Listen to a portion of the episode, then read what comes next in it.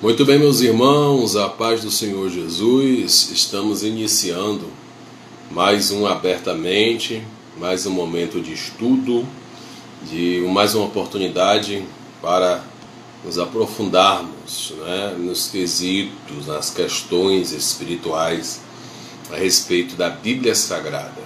Né? Acabamos de encerrar uma aula, uma abençoada aula que tivemos de discipulado com alguns irmãos que estão no grupo do COI, no grupo da Teologia Intensiva, que estamos responsável.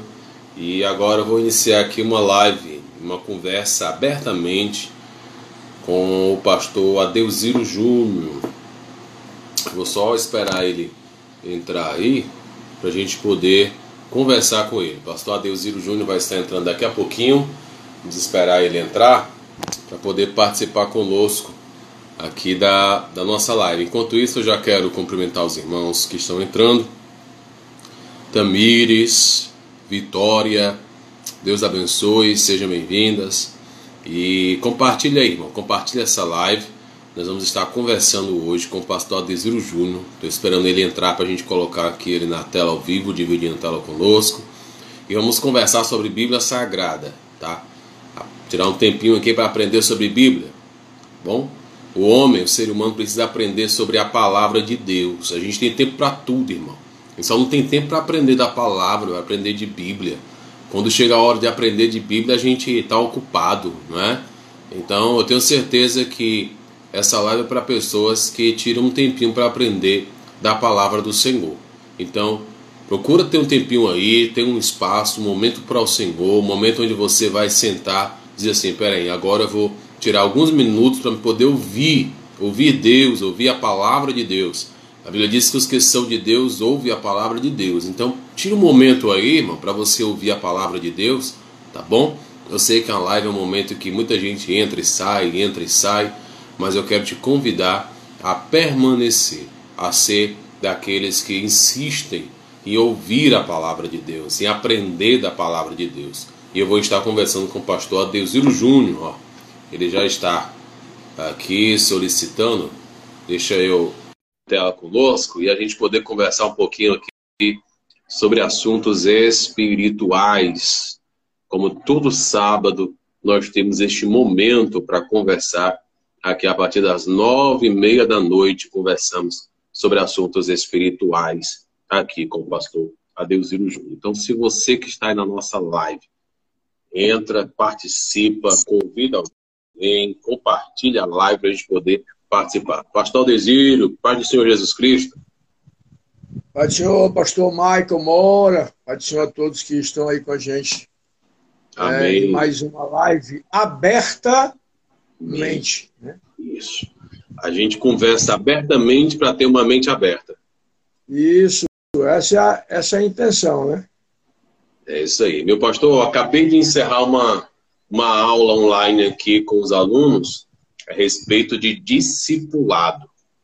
E estamos hum. tendo mais um momento para estar ensinando, instruindo e sendo instruído. Porque um discípulo, ele faz discípulos enquanto ele é discipulado. Ele ensina e aprende. Esse exercício de ensinar e aprender. E hoje eu acabei de encerrar essa aula aqui com alguns irmãos que estão no meu no grupo do WhatsApp onde eu fui e ensinei um pouco do que o Senhor me deu para eles. E saí de lá e vim aqui para poder ser discipulado pelo Senhor. Você é um homem humilde, Michael. É, agora é o meu momento de aprender com o Senhor. Inclusive, eu deixei lá o link no grupo do WhatsApp dos irmãos que estão no Teologia Intensiva, para eles virem aqui na live, porque aprenderam comigo e agora vão ver eu aprendendo com o Senhor. Montarciso já está conosco aí. Paz do Senhor e boa noite. Agora eu vou aprender com o senhor, pastor Bezerra. É, Michael, é, eu até pensei hoje, né, durante o dia, que a gente podia falar, inclusive, sobre essa questão da importância do conhecimento, do conhecimento dentro do reino de Deus, né? Essa questão do conhecimento teológico, do conhecimento bíblico, né? essa coisa do conhecimento como um todo. Né? Porque a gente sabe, Maico, a gente sabe que, infelizmente, durante muito tempo, foi uma coisa que não só foi deixada de lado, mas também, de certa forma, até combatido. Né? Houve, inclusive, um combate, uma, uma, uma certa rejeição com relação ao conhecimento dentro da igreja. Né? Principalmente, estou falando da igreja que eu sirvo, Assembleia de Deus. Uhum. Quando eu aceitei a Jesus em 1984, eu, é, logo que aceitei Jesus, eu me envolvi muito com esse pessoal que gosta muito de orar. E orar é uma coisa maravilhosa, é uma coisa né, essencial para a vida cristã. E eu me envolvi muito com esse pessoal que, que buscava muito a Deus em oração. Mas é, entre essas pessoas, é, eu, eu sentia, eu sentia falta dessa coisa do conhecimento da palavra, da Bíblia. A coisa era muito, assim, muito feita na base assim, de eu estou sentindo, eu, né, se eu sentir, eu faço, eu, se eu não sentir, eu não faço. Muito na base da, da profecia, da, da visão, da revelação, e a gente sabe, né, Mike, que todas essas coisas aí, as manifestações, ou as manifestações, né, dos dons do Espírito Santo, são coisas legítimas, são coisas bíblicas. Agora, até mesmo as manifestações dos dons do Espírito Santo, quando elas saem dos limites da palavra, né, nós precisamos ter cuidado com essas coisas. Então, eu me envolvi muito com esse pessoal de oração, mas sentia falta né, de um maior conhecimento da palavra, eu sentia falta naquele meio de mais pessoas que falassem a Bíblia, que conhecessem a Bíblia, que interpretassem a Bíblia. E graças a Deus, logo no início, eu me apaixonei pela palavra de Deus, eu me apaixonei pela Bíblia, né, pelo, pela história da palavra, pelo que está na palavra. Então eu queria saber mais, queria entender mais, queria conhecer mais, mas naquele meio ali eu sentia, eu sentia essa falta, né?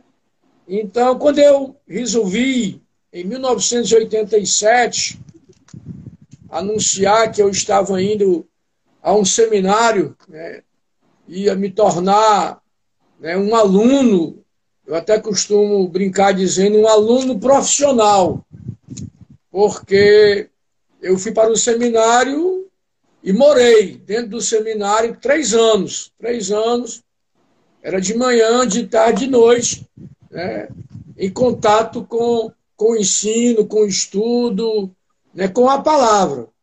Então, eu me tornei um aluno profissional de teologia. Então, quando eu anunciei, como eu estava dizendo, ah, rapaz, quando eu anunciei que eu ia a um seminário, rapaz, houve um alvoroço, principalmente entre esses irmãos com quem eu costumeiramente andava nas vigílias, nas orações, né, nos círculos de oração. Rapaz, quando eu anunciei que eu ia para um seminário, rapaz, eu fui bombardeado por todo tipo de mensagem negativa. É, vai se desviar. Seminário é, é, é cemitério de chamada. Né? Seminário enterra né? a, a chamada, enterra a espiritualidade. Rapaz, eu fui bombardeado. Né? Mas ainda bem que naquele momento eu, eu recebi um incentivo muito forte do meu pai na fé, o pastor, né, o saudoso pastor José Deusdete Farias. Né? Ele não só me incentivou, mas como me apadrinhou no seminário. Né? Eu fiquei ali três anos com, né, com a bênção dele, né, com o suporte espiritual dele. E, inclusive, na formatura, ele me entregou o canudo, né? Ele me entregou o meu canudo. de, de teologia. Mas houve sim, né? houve sim um, um enfrentamento para que eu pudesse me dedicar mais ao, ao conhecimento, ao estudo, ao entendimento da palavra, certo? Então, houve já, né? Hoje está muito melhor. Hoje está muito melhor. Mas mesmo assim ainda existe alguns resquícios, né? Ainda existe algumas viúvas dessa época né, que dizem, que falam, né, que quando Deus quer usar, você não precisa estudar, você não, não precisa preparar nada, você não precisa esboçar uma mensagem, você não precisa saber, saber interpretar um texto. É chegar lá e se Deus quiser te usar, é só abrir a boca e Deus vai mandando, né? Inclusive, eu gosto de dizer que esse pessoal que pensa assim, a maior parte deles, que eu conheço, né, desde que eu conheço eles, eles estão de boca aberta sem dizer nada, né? Continuam de boca aberta sem falar nada. Né? Então, mais ainda esse pessoal que resiste, esse pessoal que, que acha que a coisa tem que ser mesmo só no mistério, só no fogo, só no manto, só na revelação, ah, pastor, mais uma vez, outra live, o senhor falando contra essas coisas. Não, não é falando contra. É tentando buscar um ponto de equilíbrio. É tentando buscar um ponto onde a gente possa equilibrar graça e conhecimento. Onde a gente possa equilibrar e, encontrar né, um lugar né, para é, é, o conhecimento caminhar junto com a espiritualidade. Né?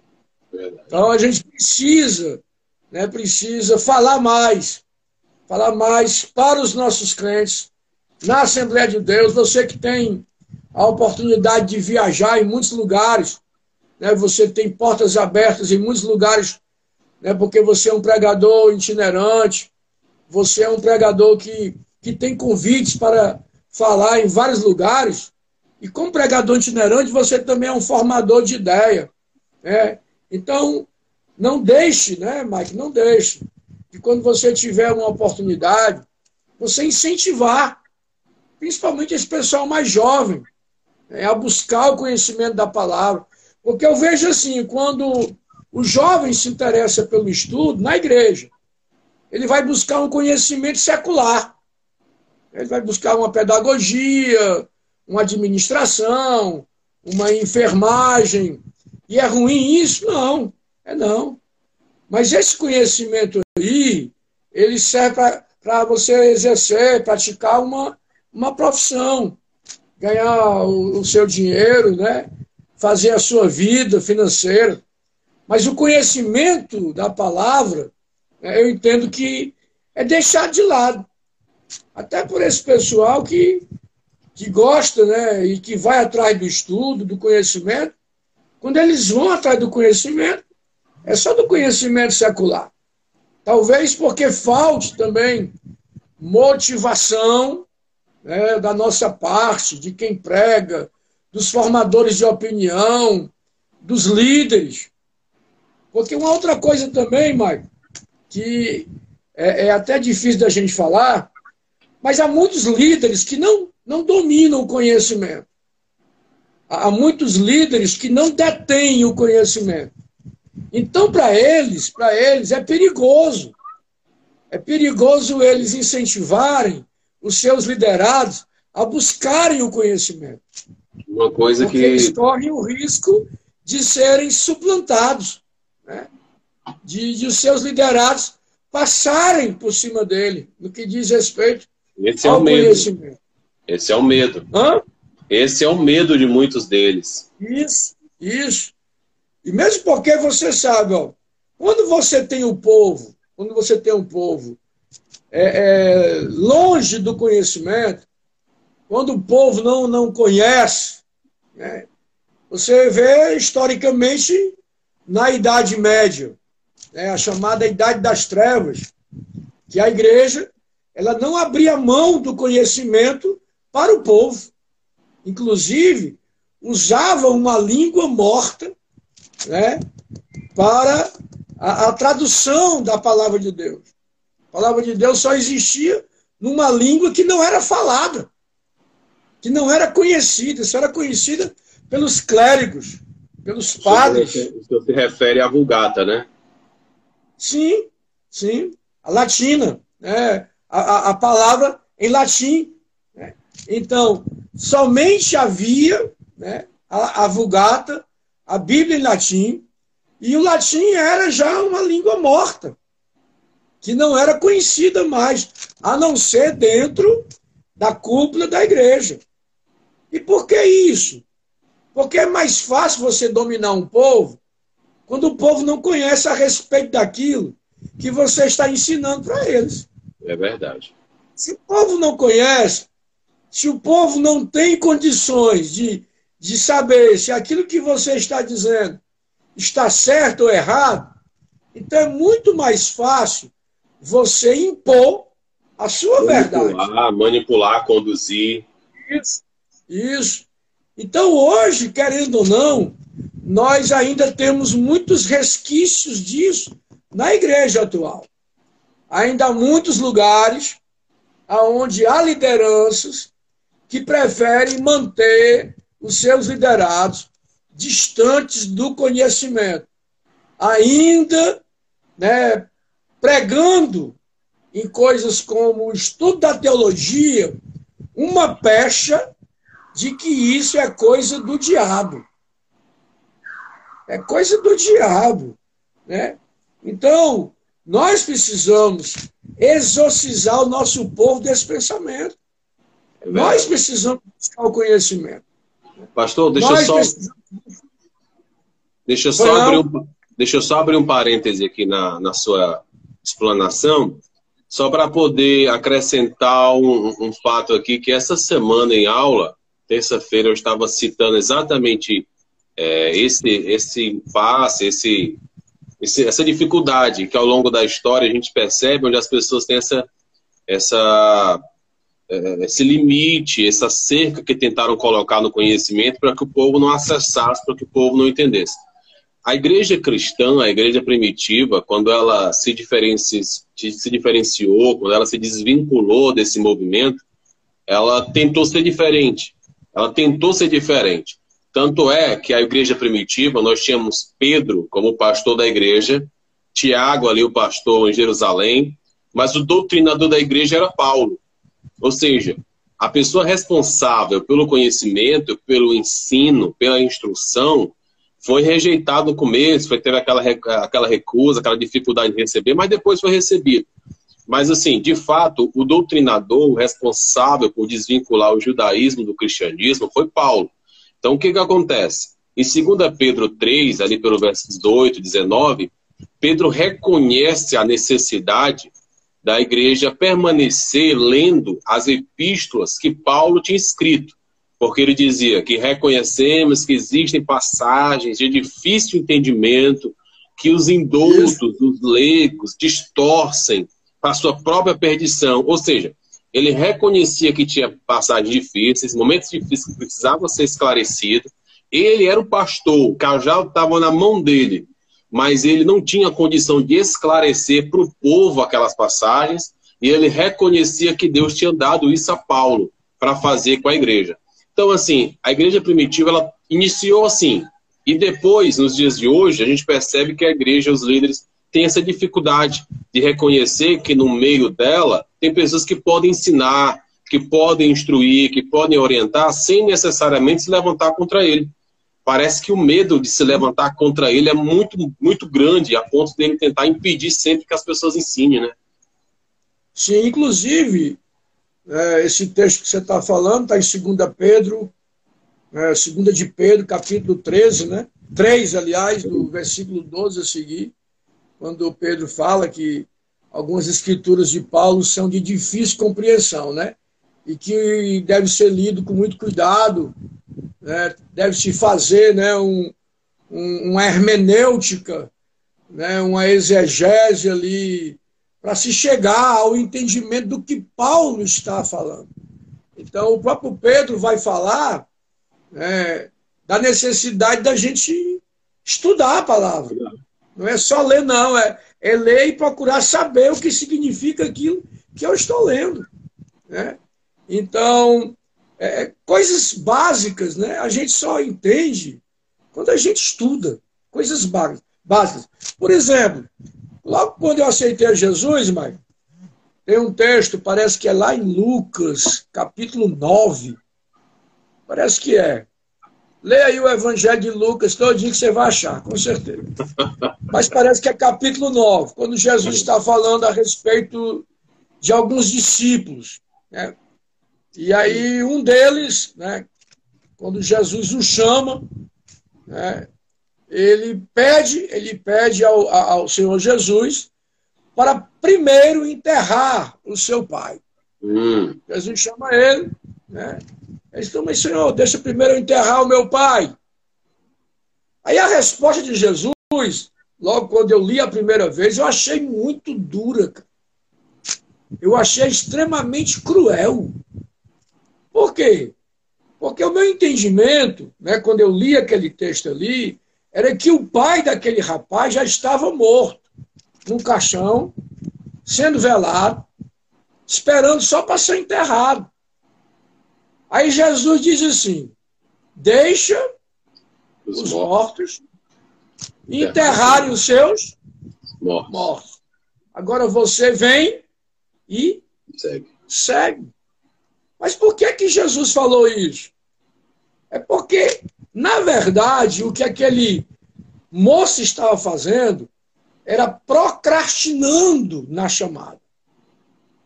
Porque na cultura judaica, o, o, o, filho mais velho ele tinha a obrigação de cuidar do pai até o pai morrer. Ele ficava na responsabilidade de cuidar do pai até enterrar o pai dele. Ou seja, quando aquele moço disse, deixa primeiro enterrar o meu pai, ele está dizendo, Senhor, eu sou o primogênito, eu preciso ficar cuidando do meu pai, não sei se ele vai morrer mês que vem, ano que entra, daqui a 10 anos. Mas assim que ele morrer, eu te sigo.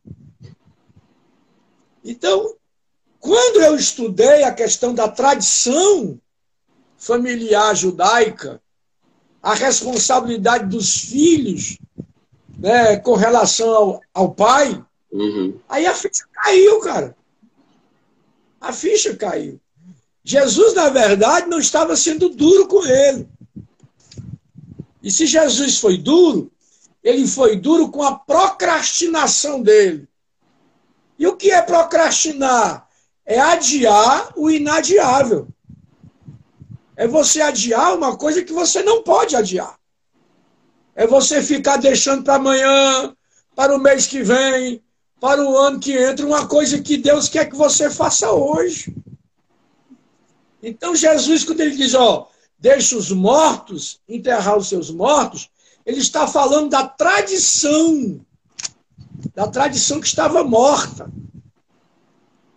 E aqueles que estavam vivendo dessa tradição, nela também estavam mortos.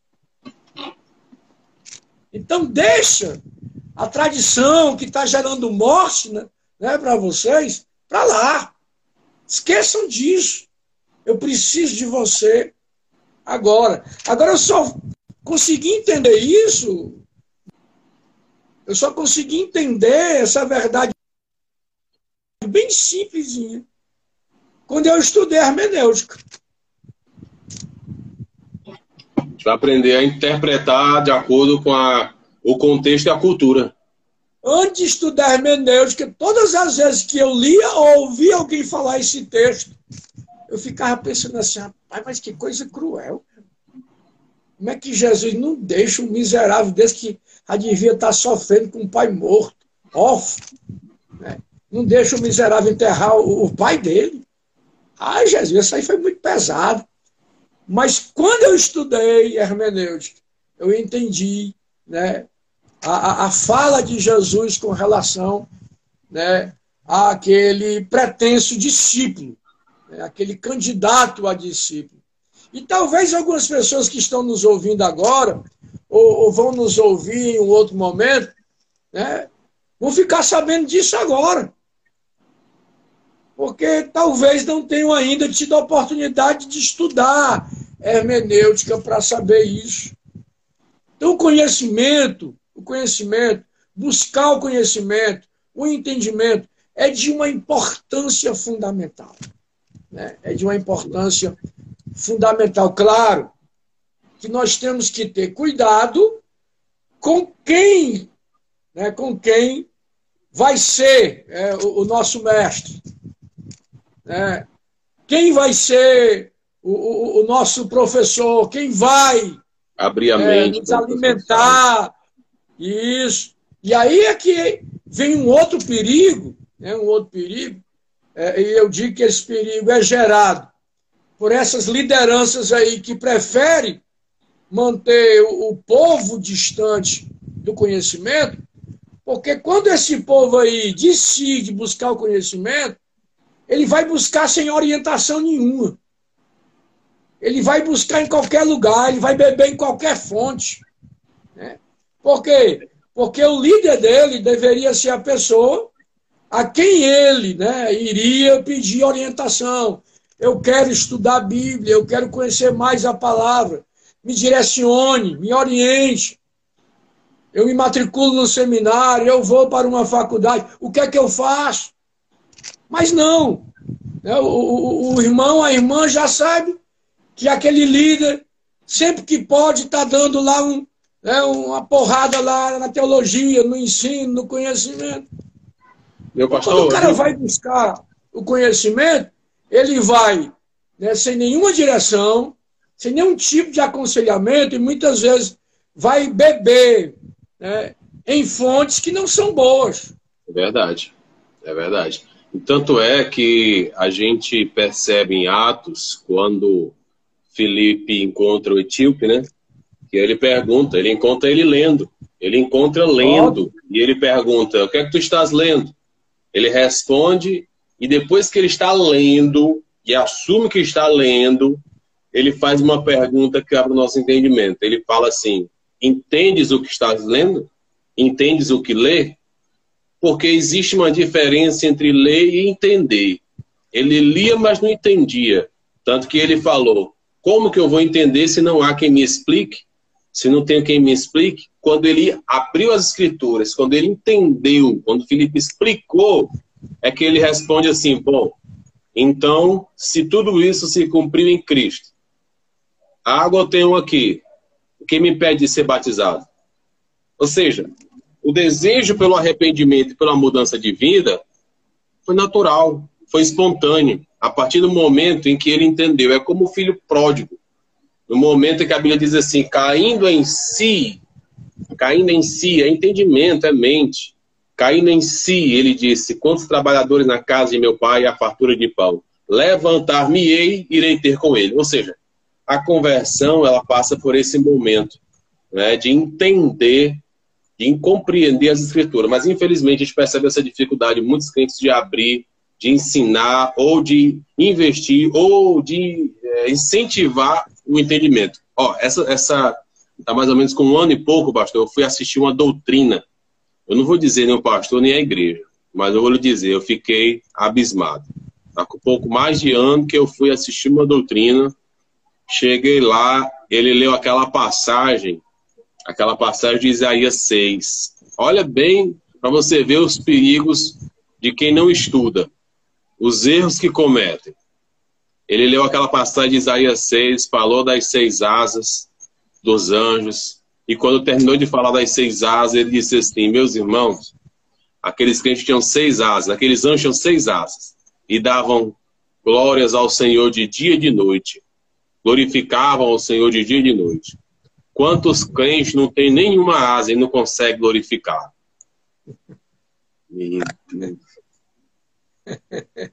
Rapaz, eu fiquei sem. Quer dizer que os anjos com aquelas asas, com aquelas asas tudinho para se incomodar, ainda davam glória, né? E os tem tudinho sem asa. Sem asa não dava. Olha a comparação, meu amigo.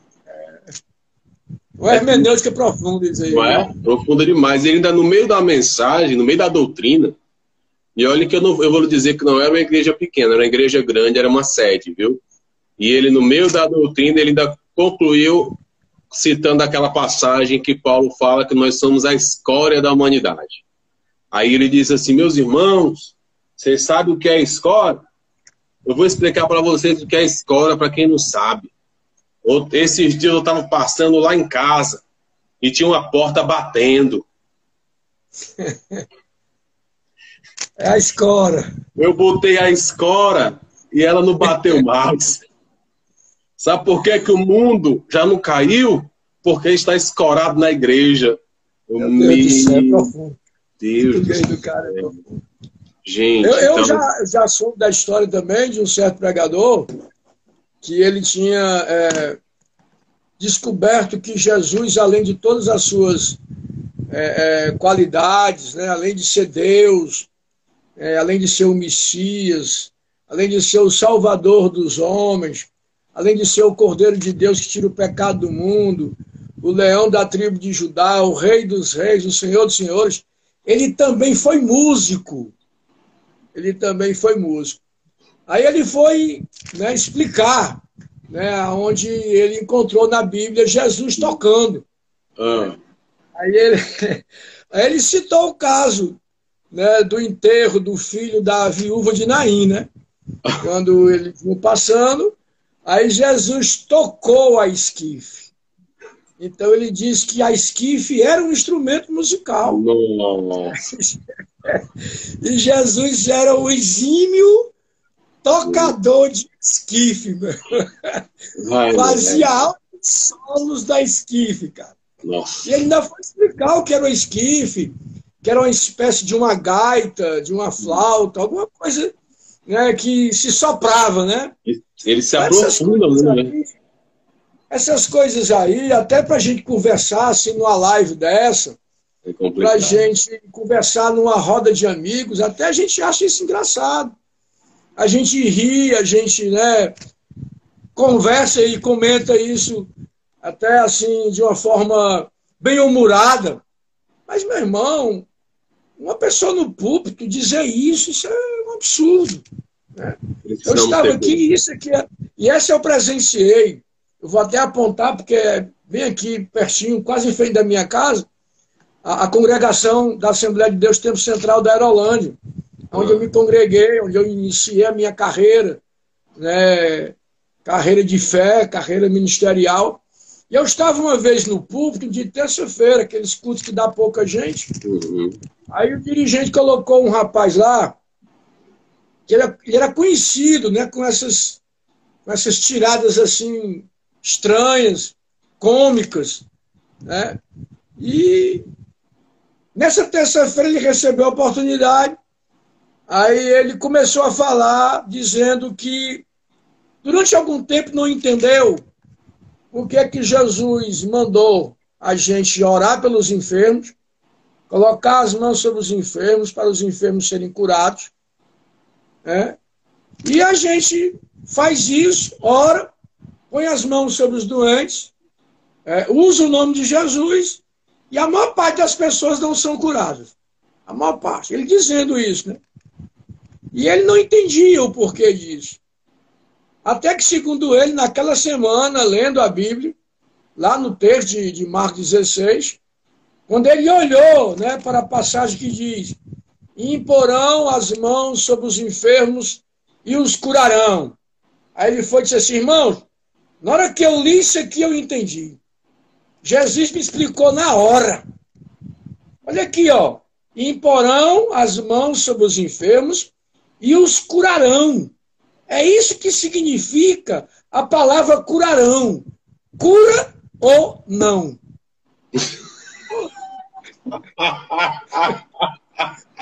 Acabou-se, acabou-se a dúvida, acabou-se o problema. Né? Ele trouxe o entendimento, a explicação. Meu irmão, eu não sabia se eu ria, eu não sabia se eu chorava, eu não sabia se eu ia embora para o, para o culto, para, para casa. Eu não sabia se eu aceitava Jesus de novo na hora. Meu irmão, aí você dizer isso na frente de pessoas, como. Né, Isso já faz muito tempo, uns 30 anos atrás. Mas já naquele tempo, nós tínhamos muita gente dentro da igreja que, que sabe conjugar um verbo. Que sabe uhum. conjugar um verbo. E hoje muito mais. Aí vem um cara desse aí para dizer que curarão significa ou cura ou não. Cara, isso é um atestado de burrice que a gente passa em cima do né? Então, essas coisas aí, pessoal, a gente acha engraçado. Como o Mike aí achou graça, quase caiu para trás. É. Homem, isso aí. Eu não aguento Sabe? esse tipo de culto, eu já vivi demais esse negócio aí. Mas a gente acaba com essas coisas passando um atestado de burrice, cara. Né? Que é nós somos vergonha, ignorantes, que a gente não estuda, que a gente não sabe conjugar o verbo, meu irmão. Não, e o pior é que as pessoas que visitam uma igreja como essa, elas, é esse o entendimento que elas têm. Poxa, se a pessoa que está na frente, colocada para ministrar, tem esse nível, a pessoa que está ensinando tem esse nível de entendimento, o que dizer dos que estão ouvindo? Sim, sim. Então, e, e, uma outra coisa também que às vezes, e, e, esse exemplo que eu dei agora foi na, na questão da, da gramática, né, da conjugação de, de verbos. Mas também tem muita gente que não conhece a linguagem bíblica, gente que vai pregar. Eu, eu, não, eu não admito. Se você não conhece a linguagem bíblica, os códigos da Bíblia, os sinais da Bíblia, né, não pregue, não pregue. Né? Aí, um outro dia, um pregador estava dizendo que depois de muito tempo tinha descoberto um pecado de Paulo. Nossa! Um pecado de Paulo que tinha Olha, ficado encoberto pra, durante pra toda a história para quem está Para quem está na nossa live aqui, acompanha, porque assim, esse aqui eu estou conversando com o pastor Desírio Júnior, um dos pastores e pregadores mais é, de, de, uma vasta experiência dentro do, do, seu currículo ministerial e a gente aprende com experiência. Isso aí serve para o nosso ensinamento.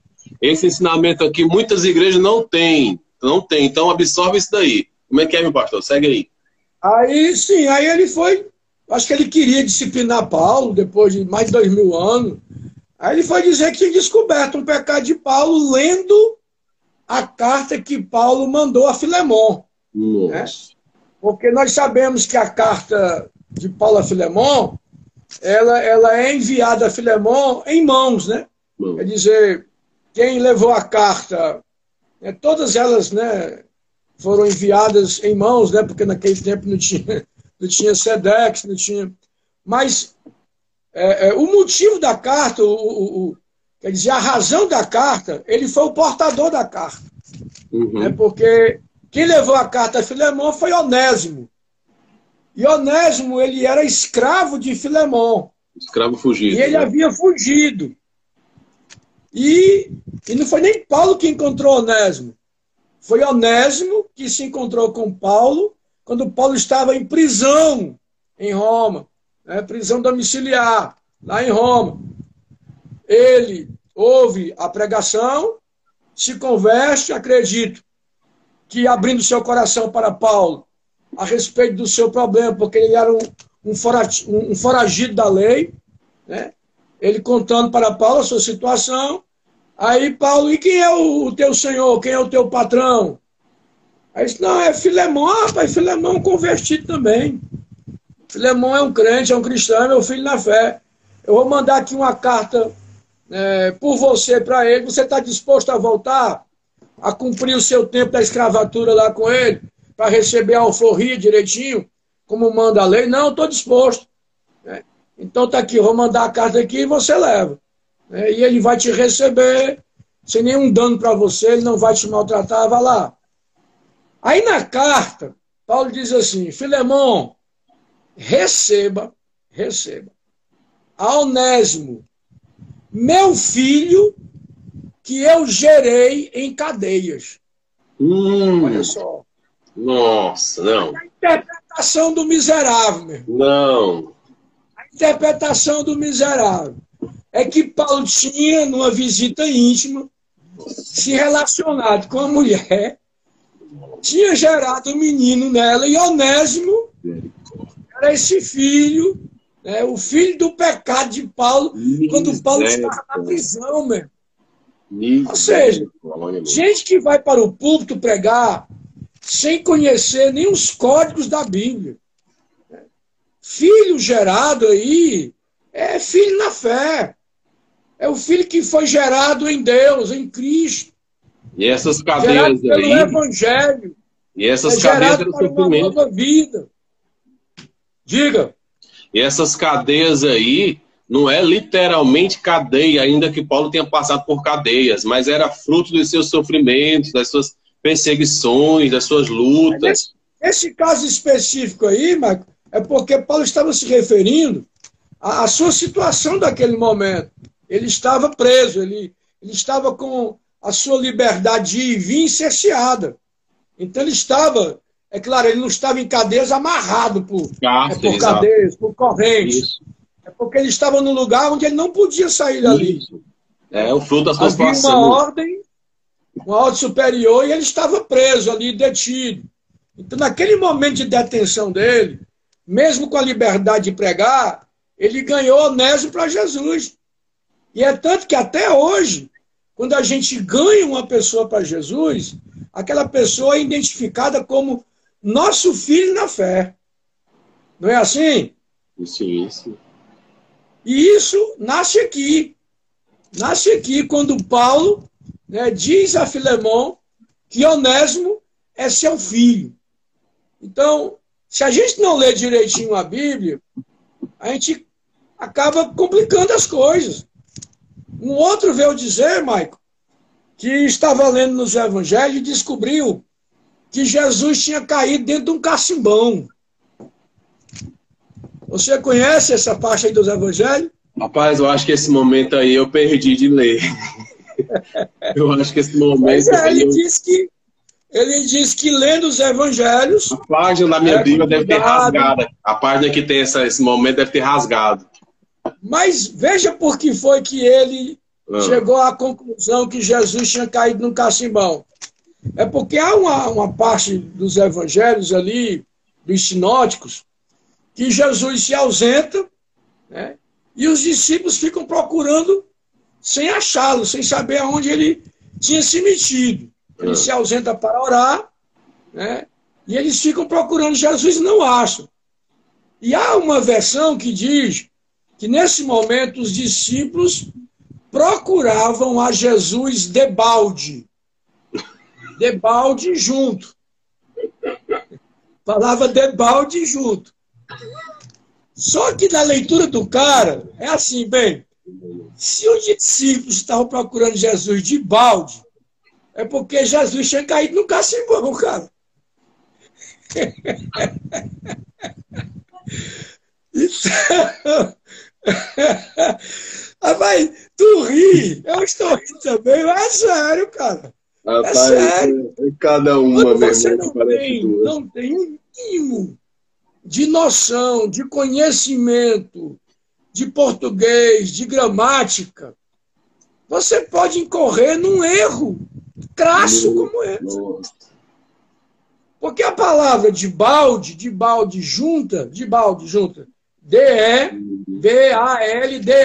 Significa em vão. Em vão. Né? Quando você separa, não. Está fazendo referência. Objeto. É uma vasilha onde você vai pegar água. Né? É um vaso onde você vai pegar algum líquido. Mas o, o debalde junto é em vão. Mas, Mas o cara não entende isso. Se está procurando de balde, meu Deus, Jesus caiu dentro do cacimbão. Tá aí. Rapaz, esse então, se supera. Então, veja bem, veja bem. A gente está brincando, a gente está é, citando esses exemplos aí até de forma bem humorada, mas são coisas que devem nos preocupar, o Maico. São coisas que devem chamar a nossa atenção. É, nós não podemos, não temos a permissão, nós que temos a chamada, a vocação, nós que somos líderes, nós temos que ter, no mínimo, no mínimo, o conhecimento elementar. É o conhecimento elementar da língua que nós é, é, somos natural, o português. Pastor, é, nós temos que ter um conhecimento. Sim. Eu estou vendo aqui um comentário de um irmão aqui, eu queria só fazer um complemento para que o senhor pudesse é, explicar para a gente isso. Ele está falando que isso é semelhante às heresias que surgiram no início da, da igreja do século III, a lei de Marcião e tal. Assim, eu, eu, eu vou dar primeiro a minha, a minha participação aqui, a minha opinião, e o senhor conclui, tá bom? Porque a, sua, a última palavra é a que vale, é a sua. Então, assim, é, eu, na minha opinião, eu acho que não pode nem é, dizer que isso seja heresia. Por isso que a gente está levando de uma forma bem humorada, porque são erros é, muito grosseiros, entendeu? Que é simplesmente um erro de ortografia, de, sabe, da língua.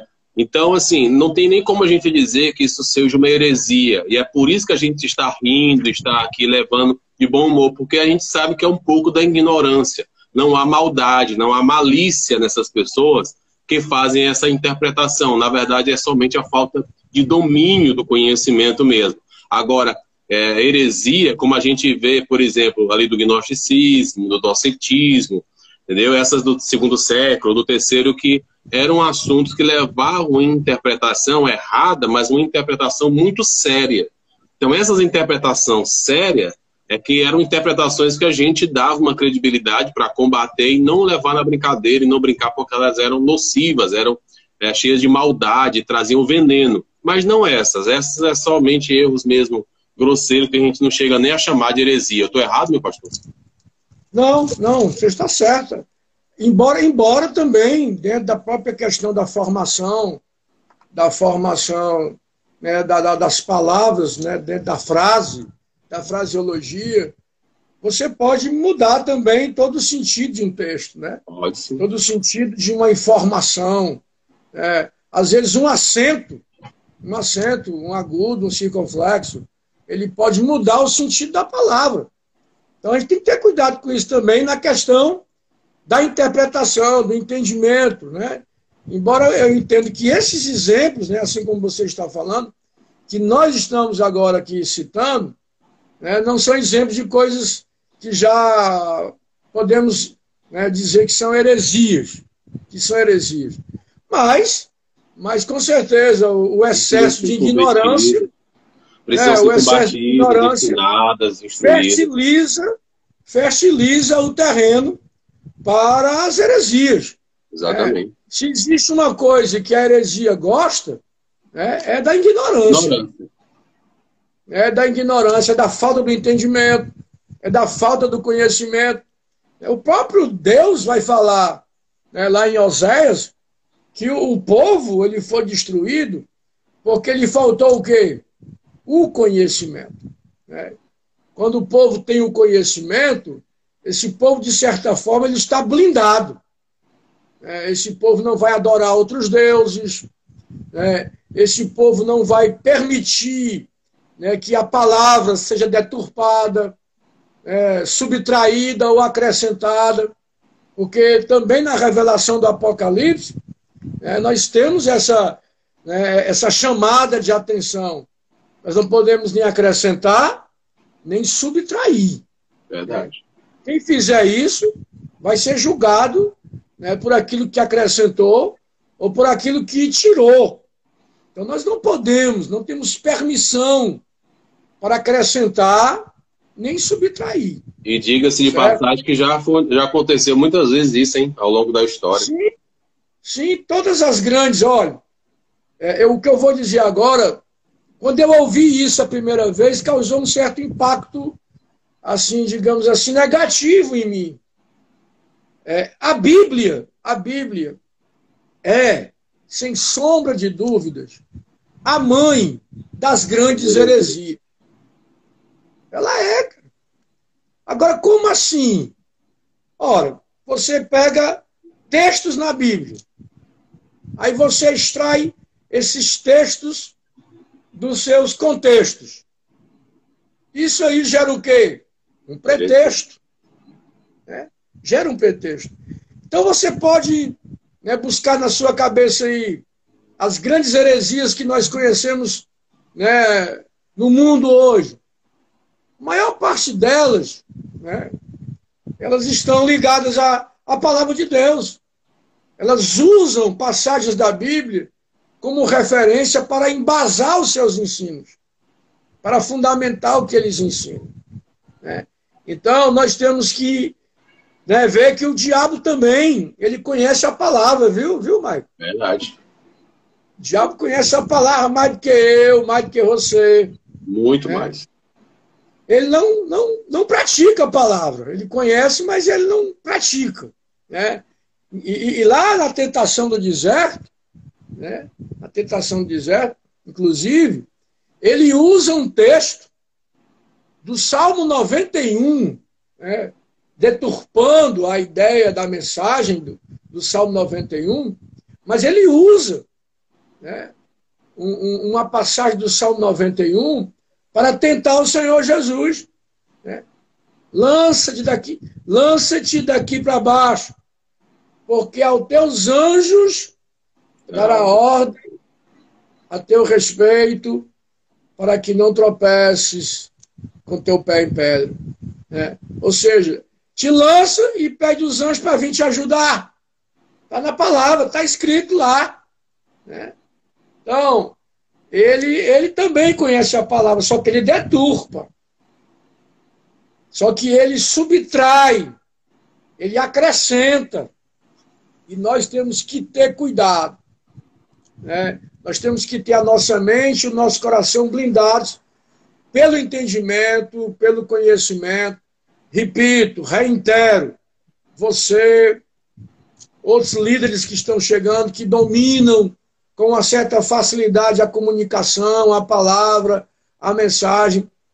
Vocês têm essa tarefa, essa missão de despertar no coração do povo hoje é, a vontade né, de conhecer a palavra, de entender a palavra, de, de se alimentar da palavra.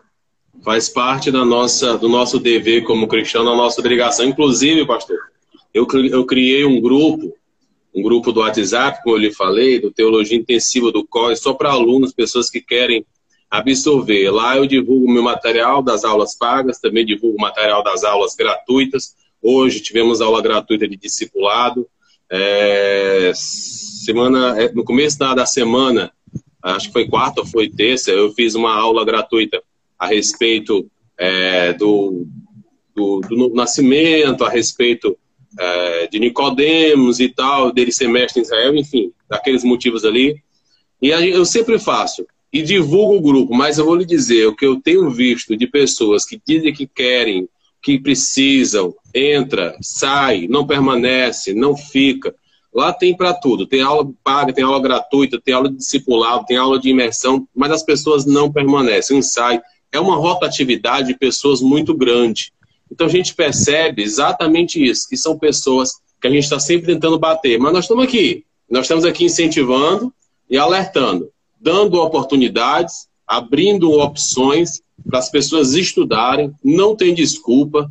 Você estuda de todo, de todo jeito, no horário que dá para você, de dia, de tarde, de noite, tem horário para tudo. Mas infelizmente a gente percebe essa dificuldade mesmo das pessoas pararem para ouvir, para assistir, para estudar. Essa live mesmo aqui, ó, tem cinco ou seis pessoas aqui online simultâneo. Quando eu encerrar, eu tenho certeza que vai ter passado aqui mais de 100 pessoas na live. Mas poucas são as pessoas que param para ouvir o raciocínio e absorver. Infelizmente, enfrentamos essa dificuldade, né? E, infelizmente, às vezes as pessoas que passam e não, não ficam, elas dão assim uma observada para saber o que está sendo falado, né, é, qual é a, o teor do assunto. E às vezes o assunto parece que não interessa muito. Né? Interessa. Né? Parece que o assunto é um assunto que não, não tem muito a ver com a necessidade das pessoas. Talvez se quando ela entrasse aqui eu tivesse assim, né, com os olhos fechados, com as mãos assim, eis que eu te digo, meu servo, tu que está entrando nessa live agora, mais um, continua, grande pastor. é o mistério que eu tenho na Aleluia. tua vida. Aleluia! Aumentou mais um. Aí talvez o pessoal entrasse, ficasse e ainda fosse atrás de mais gente, né? Verdade, viu? Ainda compartilhava. Mais gente. Ó, essa Mas semana... o certo, pessoal, o ah. certo é que nós, nós precisamos, nós precisamos equilibrar as coisas. Nós precisamos equilibrar as coisas. Eu sou fã, eu sou fã do conhecimento, Cara, eu, eu me sento, eu me sento para ouvir uma pessoa que sabe, que interpreta a Bíblia, que, que explica o que está pregando, ao ponto de eu, de eu entrar dentro da mensagem. Agora, claro, claro, eu me sento e fico lá o tempo que for necessário, quando também existe nisso aquilo que nós chamamos a inspiração de Deus, a unção de Deus, o mover de Deus. Então, é o que eu estou dizendo, é o equilíbrio. Verdade. É o equilíbrio. Infelizmente, nós não buscamos o equilíbrio. Ou se parte só para a espiritualidade, né, só para o fogo, só para os mantos, ou então se parte só para né, o conhecimento, a questão gnóstica, a questão né, que vai nos levar muitas vezes ao ceticismo. É então a gente ou é uma coisa ou outra, ou, ou um extremo ou outro. E a gente Temos... precisa juntar as duas coisas. Né, Temos né? dois minutos. Temos dois minutos para o Instagram cortar Vixe, a gente. Já? Ligeiro, não foi só hoje? Só para avisar aí, pessoal, só para avisar aí, que sexta-feira, se Deus quiser, né? A gente vai estar aí na igreja, na Assembleia de Deus Tempo Central de. Maravilha. E também, já começando a avisar também, não sei se estou me adiantando nesse aviso aí, Maicon, ah. mas já fui abordado por algumas pessoas. Eu e o Maicon estamos planejando aí um curso né, de, de, de teologia, um curso básico, né, com um material todo né, preparado especificamente para isso. E a gente vai ver um formato bom, ou presencial, né, ou então remoto. A gente vai conversar e depois nós vamos publicitar para que todos possam ter a oportunidade também de estar com a gente aí né, nesse projeto, né, nesse sonho que é levar o conhecimento através do ensino da teologia, ok? Maravilha, maravilha. Meu pastor, muito obrigado mais uma vez por essa oportunidade que o Senhor nos dá da gente aprender da sua mente, do seu ministério, em nome de Jesus. Olha aqui, ó, olha, é o que, né? Segunda-feira é ceia. Depois de amanhã é ceia. Eita, a festa vai ser grande, né? Parando então, hein? Segunda-feira agora, Santa Ceia na Assembleia de Deus Templo Central de Iparana, hein? Tarcísio está dizendo que fica até o fim, viu? Ele é daqueles que persevera até o fim para ser salvo. É verdade. Então, segunda-feira, Santa Ceia na Assembleia de Deus Templo Central de Iparana. Os irmãos são do Templo Central de Iparana, Ei, não falte, viu? Neto, liga aí para mim depois, eu quero falar contigo aí um assunto muito importante. Olha, ele quer combinar já segunda-feira, viu, Neto? Viu? É, quer combinar segunda-feira. E se for a janta, me acrescenta. Rapaz, você come muito, você tem muito apetite. Rapaz, toda vida que eu vou para lá, eu tenho que jantar. Ele sabe disso. Beleza. Meus irmãos, obrigado, Pai do Senhor. Pastor Desir, Deus abençoe. Sempre um prazer estar com o senhor, tá bom? Abraço Amém. a todo mundo. Em nome de Jesus. Abraço. Não é para nós. Que na verdade o Evangelho já alcançou a terra. Mas mesmo, a Bíblia diz que mesmo que não alcance, mesmo que não alcance, ninguém será tido por inocente. Porque olhando para o céu, a terra e o mar, as suas obras anunciam a sua glória. A sua glória é anunciada em cada obra. A sua obra é anunciada na complexidade do corpo do ser humano. A sua obra é anunciada na complexidade da criação do planeta Terra, onde ele não entra em conflito, onde o homem por todo o tempo tenta destruir, a natureza tenta todo o tempo se sair da destruição que o ser humano procura. E isso aí não pode provir, não pode ser proveniente de uma, de uma matéria falível, certo? De uma estrutura é, pecaminosa. Não, isso aí é a mão de Deus através de uma, da natureza, através da terra, através é, de seres indefesos, irracionais que estão trabalhando e cogitando para manter a terra viva e com existência. Então não é uma coisa que eu sinta. Não, mas é, a natureza proclama a glória de Deus. É? A vida do ser humano proclama a glória de Deus. A obra de Cristo no Calvário proclama a glória de Deus. A Bíblia é real e Deus escreveu através de homens consagrados, santos, inspirados por, pelo Espírito do Senhor. Não é porque eu quero, porque eu gosto, porque eu sinto, porque quando eu leio meu coração bate forte. Não, isso não significa absolutamente nada. A Bíblia Sagrada é a palavra de Deus porque durante 1500 anos, 40 pessoas diferentes, em lugares diferentes, com culturas diferentes, escreveram de forma tão divina que nenhuma delas consegue se contrapor, que nenhum deles consegue se contradizer. Isso é um fato histórico, científico que comprova a existência do sobrenatural dentro da Bíblia Sagrada.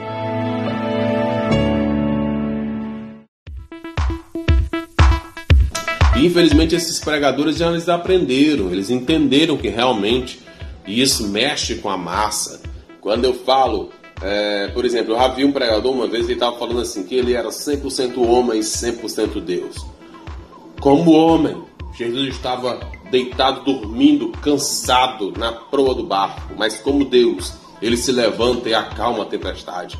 Como homem, ele estava cansado, como Deus, ele alivia os cansados, os oprimidos. Como homem, ele tem sede, mas como Deus, ele é a fonte da água viva. Como homem, ele tem fome, mas como Deus, ele é o povo vivo que desceu do céu. Nossa, o povo vibra, o povo é a loucura. Tá? E muitos pregadores, na ânsia de ser realmente aclamado pelo povo, de ser aplaudido pelo povo, eles se vendem a todo tipo de doutrina. Mas a gente está numa aula no ensinamento para amadurecer, para que vocês não sejam meninos levados por ventos de doutrina, para que vocês não sejam meninos levados por palavras de persuasão. Então vocês estão aqui aprendendo e aprendendo que docetismo é uma heresia que foi do primeiro para o segundo século da história da igreja, foi vencida e não tem nenhum motivo para 20 séculos depois, mais de 20 séculos depois, a gente está voltando a ela pregando esse tipo de besteira, esse tipo de besterol bíblico, tá? Então vamos entender o certo. O certo é que ele era 100% homem, na virtude do Espírito Santo de Deus.